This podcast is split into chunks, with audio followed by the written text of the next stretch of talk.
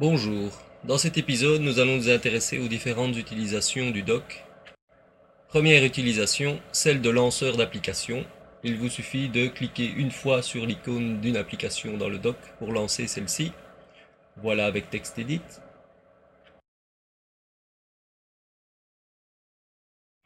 Vous pouvez également facilement changer l'ordre dans lequel apparaissent les applications.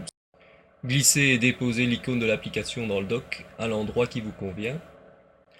Vous pouvez aussi retirer du dock les applications que vous n'utilisez pas régulièrement. Et bien sûr, rajouter les applications de votre choix. Ici, nous allons rajouter Apple Works simplement en glissant l'icône de l'application à l'endroit voulu dans le dock. Il est également possible de changer la taille d'affichage du dock Placez le curseur de la souris sur la ligne de séparation, cliquez et glissez vers le bas ou vers le haut pour agrandir ou pour réduire la taille du dock. Via le menu Pomme, vous avez accès aux préférences du dock qui vous permettent d'activer le masquage. Le dock est alors invisible et réapparaît si vous glissez la souris au bas de l'écran. Via les mêmes préférences, vous pouvez également activer l'agrandissement. Agrandissement qui donne un effet loupe sur le dock.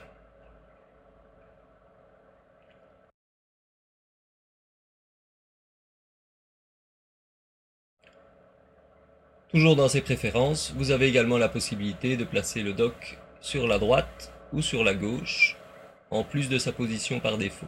Voici ce que ça donne sur la gauche. Et je le remets maintenant en bas de l'écran.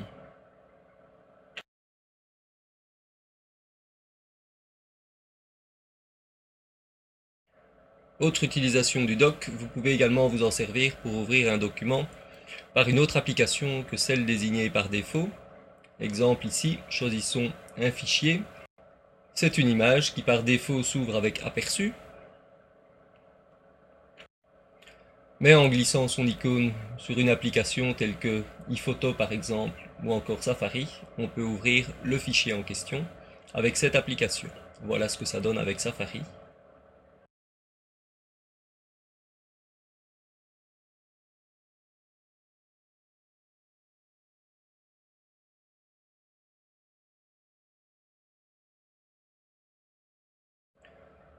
Autre utilisation encore.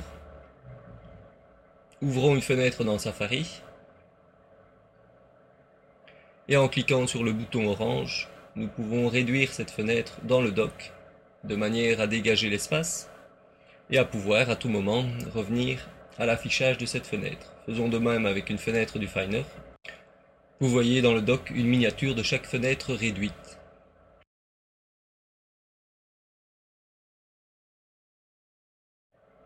Vous pouvez donc à tout moment afficher la fenêtre en question à l'écran.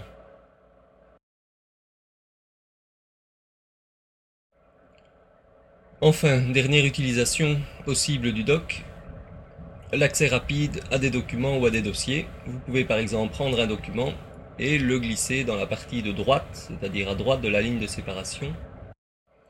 Il vous suffit maintenant d'un clic pour ouvrir le document en question.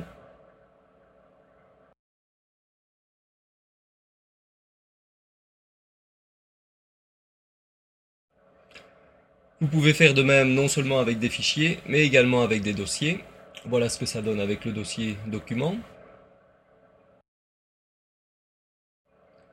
Je glisse simplement l'icône du dossier document dans le doc à côté de la corbeille. Et pour avoir accès au contenu du dossier, il suffit de faire un clic prolongé sur l'icône du dossier dans le doc, de choisir le document que vous voulez ouvrir, et voilà. Remarquez que cela marche non seulement avec des dossiers, mais également avec des volumes. Vous pouvez donc glisser le disque dur dans le dock pour avoir un accès rapide à toute la hiérarchie de son contenu. Je peux également, par un clic prolongé sur la corbeille, choisir de vider la corbeille via le menu contextuel qui apparaît. Un menu contextuel apparaît également si je fais un clic prolongé sur l'icône d'une application. Je vois que j'ai alors plusieurs possibilités, soit quitter l'application, masquer l'application, afficher l'application dans le Finder, ouvrir l'application avec la session ou supprimer du dock.